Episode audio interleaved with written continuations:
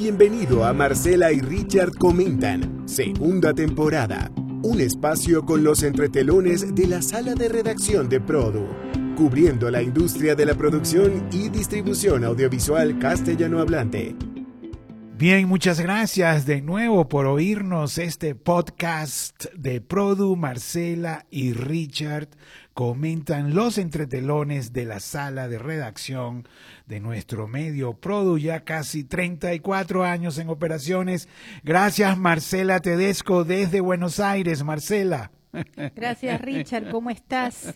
Aquí listo para comentar. Bueno, eh, muy movido como siempre, ¿no? Todos estos entretelones de la sala de redacción de Produ. ¿Qué nos tienes, Marcela? Comienza tú. Siempre movido, por suerte, Richard, es una industria que se mueve. Bueno, yo estuve hablando con dos productores panameños eh, que me resultaron muy interesantes, muy creativos. Se llaman Arturo Montenegro y Andri Barrientos de Q-Films. Eh, a ellos los está distribuyendo Once Loops Distribution que es la distribuidora de Once Loops Media, la productora de los hermanos Mellino, ¿no? los argentinos que, producen infantos juveniles y que hace un año y medio aproximadamente lanzaron esta distribuidora que está escogiendo productos para, para un catálogo boutique y eligieron los de estos panameños y como me dio curiosidad los entrevisté. Ellos ya tienen, ellos nacieron como una productora de cine publicitario, y hace unos años se lanzaron a hacer películas, ya tienen cinco producidas y ahora están desarrollando, eh, en realidad ya tienen listas para producir eh, un par de series. De las cinco producidas, eh, de las cinco películas que ya tienen producidas, algunas ya están recorriendo el mundo. Dos de ellas, El Cheque y Donaire y Esplendor, se llaman, están en la plataforma Cine Latino en Estados Unidos Hispano y hay otra que está, eh, se llama Todos Cambiamos y está en Amazon Prime para Estados Unidos y Canadá. Pero la producción más reciente, la película más reciente que tienen y que están, digamos, impulsando en su distribución se llama Cumpleañero y es una historia que gira en torno a un hombre que invita a sus amigos cercanos a un fin de semana en una casa en una playa y allí les confiesa que quiere poner fin a su vida. Ah, mira tú. Eutanasia. Es la eutanasia. Entonces, la película eh, tiene eh, el tema de la muerte asistida, de la eutanasia, pero en realidad es una película sobre la amistad y que interroga hasta dónde se es, uno es capaz de llegar por un amigo, ¿no? O sea, eso es lo que la película pone a prueba la amistad, ¿no? El tema, la eutanasia, alguien que te pide que lo asistas en su muerte. Entonces, claro, se desatan eh, emociones y por supuesto hay prejuicios y hay culturas y demás. Y Arturo Montenegro me decía que bueno, tiene muchas expectativas puestas en la película y que, bueno, que es un tema del que se ha hablado poco hasta ahora.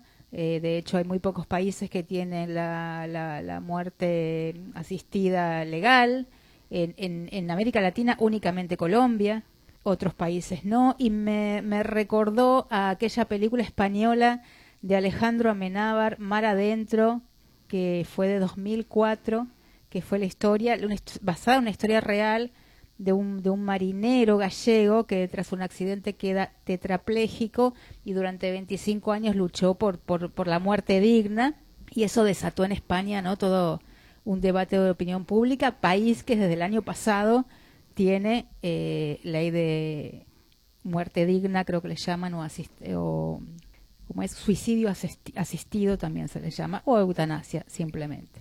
Bueno, yo ahí, Marce, ahí puedo agregar dos cositas. De primero, o, sea, la labor de Once Loops, esta empresa argentina creada, como tú dijiste, por dos, por músicos, la verdad, ¿no? Que han ido poco a poco componiendo música y se han ido al audiovisual y bueno, y ahora crearon también esta distribuidora, eh, eh bueno, contra contrataron a la venezolana María Eugenia Musi, quienes los ha organizado un poco, porque estos son más artistas y eso, eso es lo que yo siempre digo, ¿no? Que se necesita allí alguien de operaciones con mucha, eh, eh, bueno, con mucha táctica y estrategia en el día a día de las operaciones de las productoras. Pero lo que me llama la atención es que, bueno, que han escogido esta película, que me imagino, bueno, debe ser eh, como una joyita, ¿no? Para, para empresas pequeñas que se van a la distribución, escogen sus propios productos. Eso me llama la atención Once Loops. Y lo otro que, bueno, son productores que vienen del campo eh, publicitario, eh, eh, que comienzan a hacer contenido. Bueno, no, es muy común, pero yo esta, esta semana también entrevisté a Constanza Profeta, que también viene del cine publicitario. Y bueno, la, la, la entrevisté en Caracas hace más de 20 años, cuando estaban comenzando, más o menos. Su productora se llama Soda, Soda Y, y, y lo que me ha llamado la atención, Marcela, es que en estos momentos la vuelvo a ver en Miami, a Constanza, veintitantos años después, y está haciendo contenido igual, contenido social, con una pieza muy buena hecha para eh, United Nations, eh, las mujeres la verdad que es increíble porque eh, la, la, pieza audiovisual es sobre la violencia en la pandemia, como las familias estuvieron juntas, eh, hubo mucha violencia contra las mujeres, inclusive eh, ella dice que muchas mujeres están más ah, seguras fuera del hogar que dentro del hogar. Bueno, esta, esta pieza audiovisual hecha por Constanza, que también viene en la publicidad, se une a dos largometrajes que está haciendo Soda Producciones, ¿no? Dirección opuesta y Gilma. Y, bueno, o sea, eh, la gente de la publicidad eh, entra, entra también ahora a hacer contenido en este boom, Marcela. Exacto, bueno, en este caso fueron de la publicidad al cine y del cine están ahora eh, yendo hacia la producción de series de televisión, bueno, de plataformas, ¿no? De streaming, porque es, obviamente ya sabemos que es el lugar que le dio a, muchos cineastas, digamos, lugar donde se pueden contar historias distintas a lo que te permite de repente la televisión abierta que va a un público más amplio y necesita tal vez historias más blancas. Pero las plataformas te permiten abordar este tipo de temas y otros más, no sé, subidos de tono.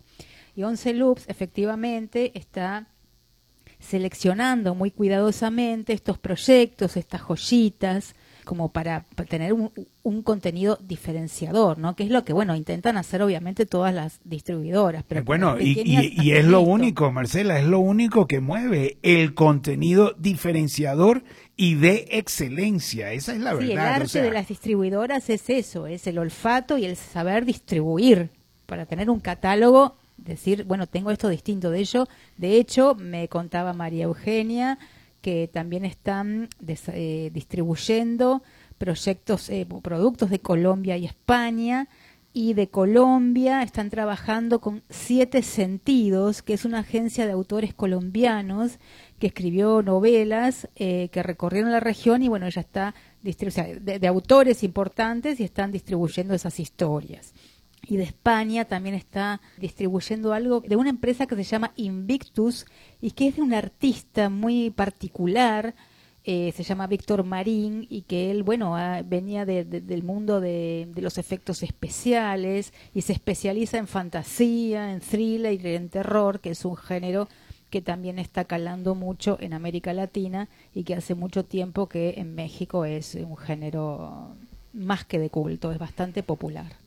Bueno, ahora que nombras España, eh, Marce, eh, quiero compartir que vi la serie Valeria, la serie española Valeria, producida por Plano a Plano de nuestro amigo y productor, uno de los más importantes productores españoles, según yo, que es César Benítez. Uy, Marcela, no sabes cómo me agarró esa serie. Son cuatro mujeres españolas, eh, eh, madrileñas o viven en Madrid, aunque este, de una belleza todas, ¿no? Además, además son eh, historias urbanas, es muy sexys, la verdad, súper sensual, las mujeres bellas, además eh, hacen el amor y la fotografían desnudas, o sea, la verdad que, pero bien fotografiadas además y, y, y, no un desnudo gratuito, sino lleno de la pasión de estas jóvenes de treintonas, eh, una es escritora, otra es traductora simultánea, la otra es abogado, pero que no se ve como abogada, y la otra es publicista, y se unen todas, y la protagonista es Valeria, la verdad, eh, o sea, es Valeria representada por Diana Gómez. La verdad que, que, yo eh, dije, eh, soy fan ahora de Diana Gómez, de Silma López, de Paula Malia y Teresa Rayot, que son las cuatro protagonistas de Valeria, ya con las dos temporadas, ya hay dos temporadas, y viene una tercera, buenísima la verdad.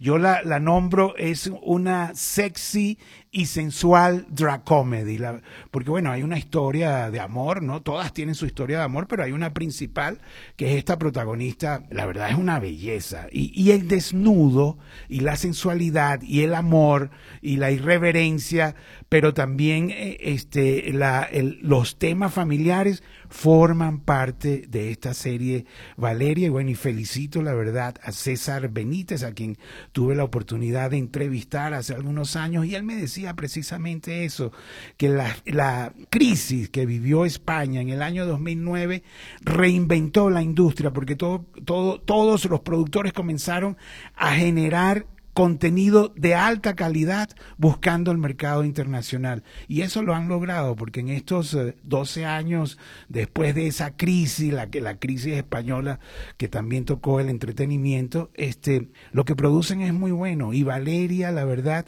me, quito el sombrero, o sea, me atrapó Marcela. Sí, hoy asistimos de hecho a un boom de las eh, series españolas. Eh, yo por mi parte estoy viendo todo Almodóvar, porque Netflix, además de estrenar Madres Paralelas de Almodóvar, este, bueno, compró películas de librería y así que bueno, las estoy aprovechando porque a mí me encanta. Pero bueno, sí, España está en un momento bien, bien, bien, eh, bien para arriba, está en la cresta de la ola. De hecho, eh, América Latina y España en este, en este momento que se vive bueno, más que momento, era de globalización de historias, los puentes entre ambas regiones, unidos un poco por el idioma, eh, también se fortalecen y España está poniendo sus oficinas de empresas en América Latina y América Latina en España. Dopamine, por ejemplo, de México, cuando nació en 2017 ya con una oficina también en España. Y este año, 2022, es cuando va a hacer una producción, va a producir un thriller en España llamado Reina Roja. Ellos ya habían hecho Hernán, pero Hernán fue distinto porque fue mayormente, mayormente hecho en México. En cambio, en este caso va a ser 100% eh, producido en España, o sea, mexicanos produciendo en España en este caso. Después eh, Punta Fina, la productora de los venezolanos Raúl Prieto y Rosa Clemente, que tienen oficinas en México y en Colombia. Bueno, y, ya, ya no es tanto de venezolanos, aunque comenzó así, ahora tienen escritores argentinos, eh, tienen escritores... no, no, sí, eh, eh, es, un, es una parte que, que, quería aclarar, o sea, y tienen de todo, colombianos... porque ellos son de origen venezolano y tienen oficinas en México y Colombia y ahora están, digamos, con, haciendo todas las, las tratativas jurídicas para abrir este año una oficina en, como es en España, Anima Studios hace mucho tiempo también que está allá, que produjeron eh, animación eh, en Canarias, eh, que bueno, brinda incentivos. el propio Carlos Mesver está produciendo también, se unió a un productor español para hacer proyectos y realities, lo mismo BTF Media. Ellos ya hace tiempo que están ahí y de hecho hicieron películas y series en fin, eh, y, bueno, y España también en América Latina, ¿no? Desde Sequoia, Sequoia hace varios años que inició su expansión en la región y ya tiene oficinas en Chile, en México, en Perú.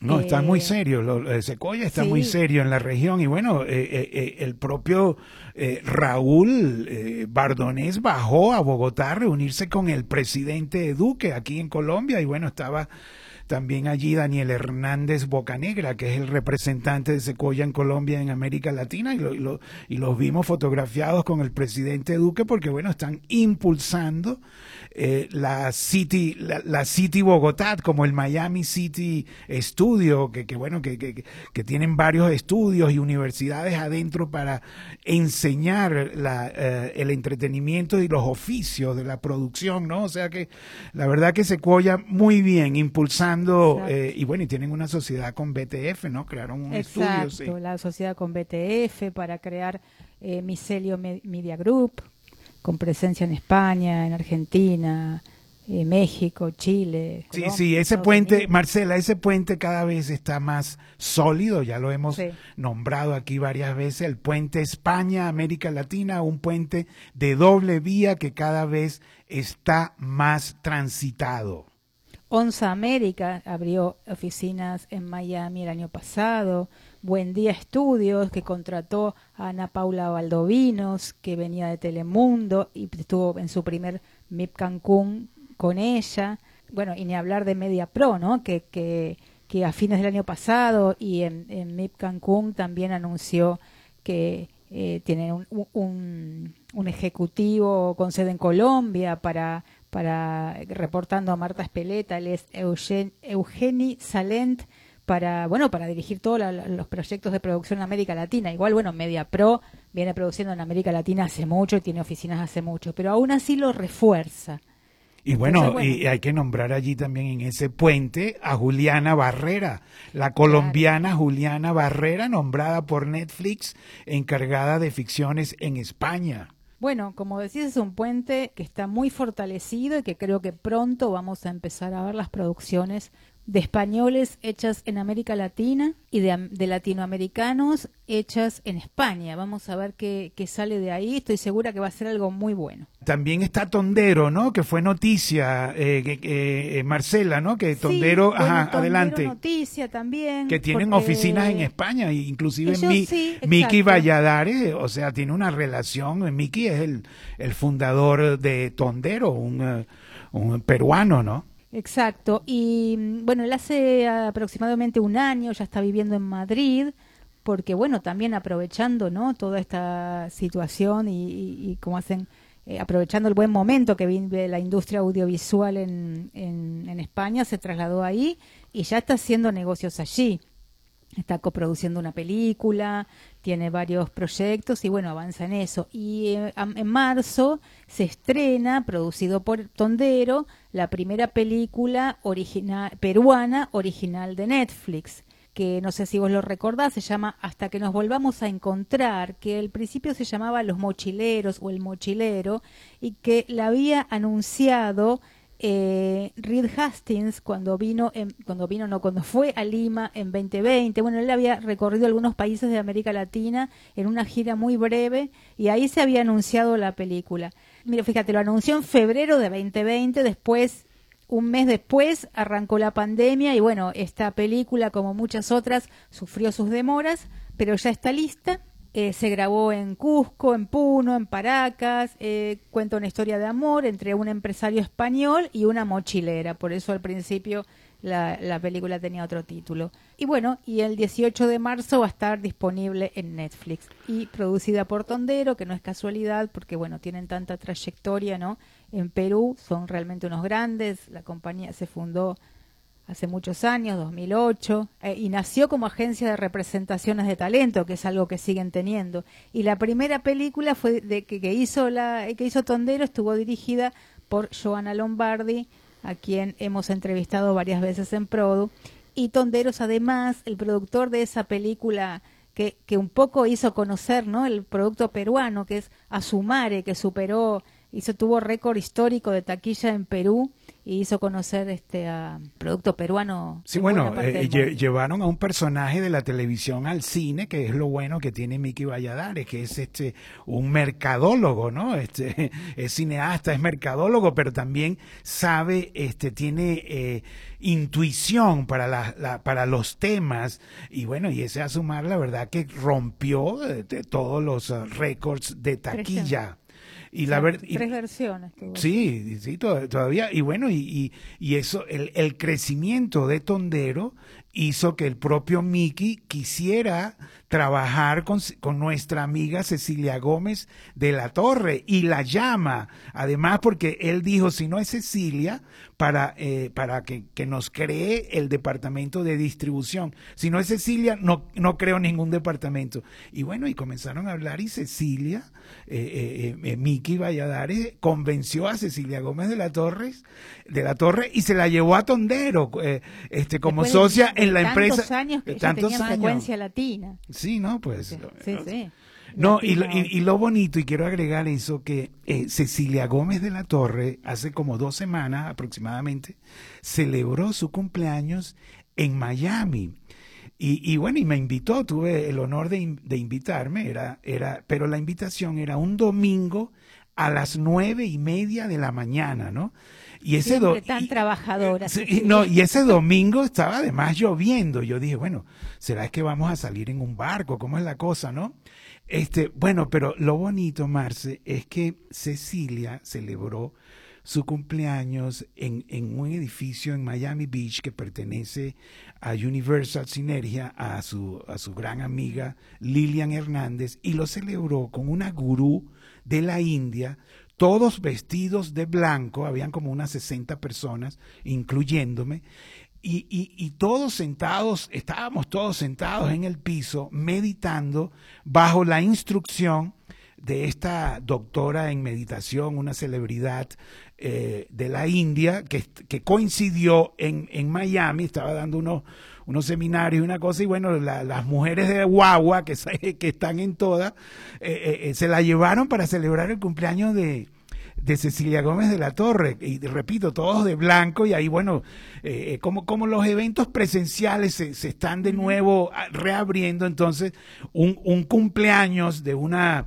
de una eh, colega de nuestra industria, eh, eh, bueno, se realizó presencialmente en una forma muy bonito porque era una meditación y ahí, bueno, estaban eh, casi toda la directiva de Guagua y vi a, a Michelle Wasserman, a Patricia Jacín, a, bueno, a- a todo ese grupo bonito, la- las hermanas Sí. Rotundo, Lilian Hernández, este, y bueno, Cecilia con su esposo italiano, toda la cosa, ¿no? Sí. Una, una forma original de celebrar un cumpleaños. Sí, realmente. sí, sí, claro. Sí, muy Sí, sí, original. no, la, la- sí, la verdad que sí. ¿Qué más tienes Bueno, por allí, y- Marce? Y bueno, eso es este más que nada, o sea, eh, además tondero, además de, o sea, que, que empuje, ¿no? El de Miguel Valladares, Miki Valladares, tiene representaciones, produce películas, produce series. Eh, la creación, que creo que fue en 2016, sí fue en 2016 de, de Tondero Distribución, y en 2019, antes de la pandemia, ellos también establecieron una alianza estratégica con América Televisión en Perú para ofrecer servicios de producción a nivel internacional, porque bueno, vos sabés que América tiene unos estudios, los de Pachacamac, unos estudios impresionantes, eh, bueno, para ofrecer servicios de producción a todo tipo de, de, de producción internacional. Así que bueno, eh, va muy adelante Tondero y bueno, se estrena esta película en Netflix. Y me Eh, imagino que no será la primera. Eh, eh, ese, es un grupo, ese es un grupo muy interesante. Y la verdad que Miki, Miki en sí, Miguel Valladares, es súper interesante. Además, su historia es muy bonita porque ellos vienen de una familia, vamos a llamarlo así, humilde, peruana. Y su madre se fue a Francia y se empleó como cocinera y bueno, y estaba trabajando en restaurantes, ¿no? O sea, la- los peruanos tienen mucha habilidad en la, en la comida peruana, ¿no? Por supuesto. Mm, y, sí. Y, y, la mamá de Miki, eh, o sea, desde Francia les enviaba dinero para que ellos, bueno, hicieran todos los estudios y toda la cosa y, y la verdad que fue muy bonita. Eh, eh, eh, eh, eh, Miki y su hermana, y ambos son ahora de Tondero, son parte de la directiva y bueno, Miki le encanta Europa, iba a visitar a su mamá a Francia, bueno, y luego, y ahora se instaló en España. ¿Qué más, Marce? Ya estamos como por el tiempo. Yo tenía Sí. también varias cosas. Sí, Yo acabo, sí, mira, yo acabo de cerrar una entrevista con Lucy Luna, una mexicana de 32 años que está en West Hollywood escribiendo. Es una eh, de Morelia, michoacana se ganó una beca por sus propios eh, medios, eh, este, bueno, aprendió el inglés y escribe en inglés para CBS y otras empresas. Eso, mira, eh, la verdad que son historias que inspira. Lucy Luna, 32 años, escribiendo en inglés y en español. también Javier Williams, otro mexicano, que también entrevisté a, eh, vive en Houston. ¿Por qué Houston? Porque bueno, es la mitad entre Los Ángeles y México y él es el representante de Tripas Studios. Tripas, eh, o sea, lo escriben tres y paz, pero son tripas, ¿no? O sea, son, es, la, es la, la empresa de, de Eugenio Derbez y, y, en México esta empresa, que es el brazo productor, se llama Visceral. Entonces tienen tripas y visceral. Y, y Javier Williams, un mexicano también chilango, que me encantó porque, bueno, los mexicanos, o sea, son vecinos de Estados Unidos y, y bueno, y cruzan de, de, un lado a otro y trabajan allí, pero, pero son muy talentosos. Y Lucy Luna, fíjate, esta escritora michoacana que vive en West Hollywood, me estaba hablando de Eugenio Derbez como un, personaje, porque Eugenio Derbez el actor este mexicano que bueno que es socio de pantalla, están haciendo eh, series. Yo, a mi Angélica Guerra de Apple, nuestra Angélica Guerra de Apple, eh, eh, me, me, invitó a ver Acapulco, hecha por Apple, que la, la protagoniza Eugenio Derbez. Pero bueno, el cuento rápido es que Lucy Luna, esta escritora, me habló de Eugenio Derbez como un personaje latino que se incrusta en una película Coda, eh, se llama así Coda, también producida por Apple y, y Pate, o sea, distribuida por Apple y, eh, bueno, de la nueva plataforma de Apple Televisión. Y aparece Eugenio Derbez haciendo de un latino, pero pero, pero un latino incrustado allí en la sociedad estadounidense, es un profesor de música y es parte de la historia de la película sin necesidad de que se nombre de que es latino ni nada, sino es un personaje más que vive allí y, y, que bueno, y que, y, y que eh, interpreta pues una, un profesor de música buenísimo. Y esto me decía Lucy Luna de que los, eh, eh, los personajes que están escribiendo o desarrollando los escritores son latinos, pero que no necesariamente tienen que ser los estereotipos, que, que si el narco, que si la prostituta, o que si el trabajador del campo. Entonces, no, nada, son latinos en la sociedad. Y eso, la verdad que me pareció bien interesante, tanto eh, Lucía Luna como este productor Javier Williams, que mira, que están trabajando no solo para las plataformas Netflix, sino bueno, para los canales de cable, para todo. La verdad que hay hay mucho trabajo entre México y Estados Unidos, Marce. Bueno, es un avance en relación al, estereotipo que se le ha donde se le ha encasillado al latino, ¿no? Que de hecho yo he escuchado muchos actores quejarse de eso, ¿no? Que bueno, siempre era papel de jardinero o papel de, de narco, de pandilla y que bueno, ya era hora, ¿no? De, de ser normales, de, ser normales. De ser normal, exacto. Mira, y, y, ya para cerrar por lo menos lo que yo quería contar, además de la serie Valeria, que me encantó, o sea, por la temática, por la belleza de, de, sus protagonistas, por las situaciones en que se consiguen. También hay otra que yo creo que me puso los, eh, me puso los algoritmos de, de Netflix, ¿no? Es una japonesa llamada Fishbowl Wife. Es de Japón, hecha también, Marce, con una finura de unas mujeres jóvenes, bellas, que también aparecen desnudas por la pasión. Pero la verdad que mira, bien fotografiada, bien bella. Y hay, una, hay algo nuevo que ya lo hemos mencionado en este podcast, que son los drones para hacer la fotografía de lo que llamamos el establishing shots. Yo vi una también en, en Netflix, eh, Inventing Anna, ¿no? De, de eh, eh, muy famosa ahorita, ¿no? Sí, está muy, muy. Bueno, yo nunca había visto Nueva York fotografiado también por un dron, la verdad. O sea, unos escenarios de esos drones de Nueva York, de Manhattan, de una belleza, unos atardeceres.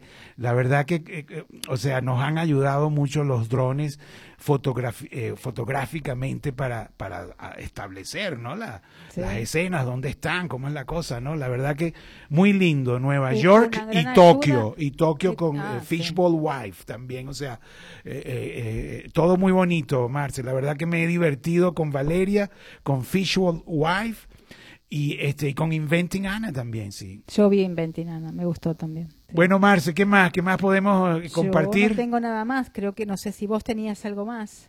Bueno, tengo varias cosas, pero ya creo que se nos está acabando el tiempo, entonces bueno, este eh, nada, eh, vamos a dejarlo en la próxima, o sea, la verdad que nuestra sala de redacción de Produ todos los días es, es, un epicentro de información y un termómetro de cómo va la industria en la producción, en la distribución. Bueno, hay de todo y España, bueno, sigue siendo uno de nuestros mercados eh, más importantes. Y yo eh, en, en, dos semanas debo de estar en de gira por España. Voy a, comenzar por, por Galicia. Los gallegos, la verdad, tienen una un, espíritu emprendedor y además cuentan muy bien sus historias, los gallegos. Voy a comenzar por allí. Y más adelante en el Festival de Málaga. Pero bueno, ya nos contarás cuando regreses. Bueno, Marce, entonces, bueno, muchas gracias. Esto ha sido el podcast de Produ, Marcela y Richard. Comentan los entretelones de la sala de redacción de Produ. Será hasta la próxima, Marce. Hasta la próxima, Richard. Marcela y Richard comentan un espacio con los entretelones de la sala de redacción de Produ, cubriendo la industria de la producción y distribución audiovisual castellano hablante.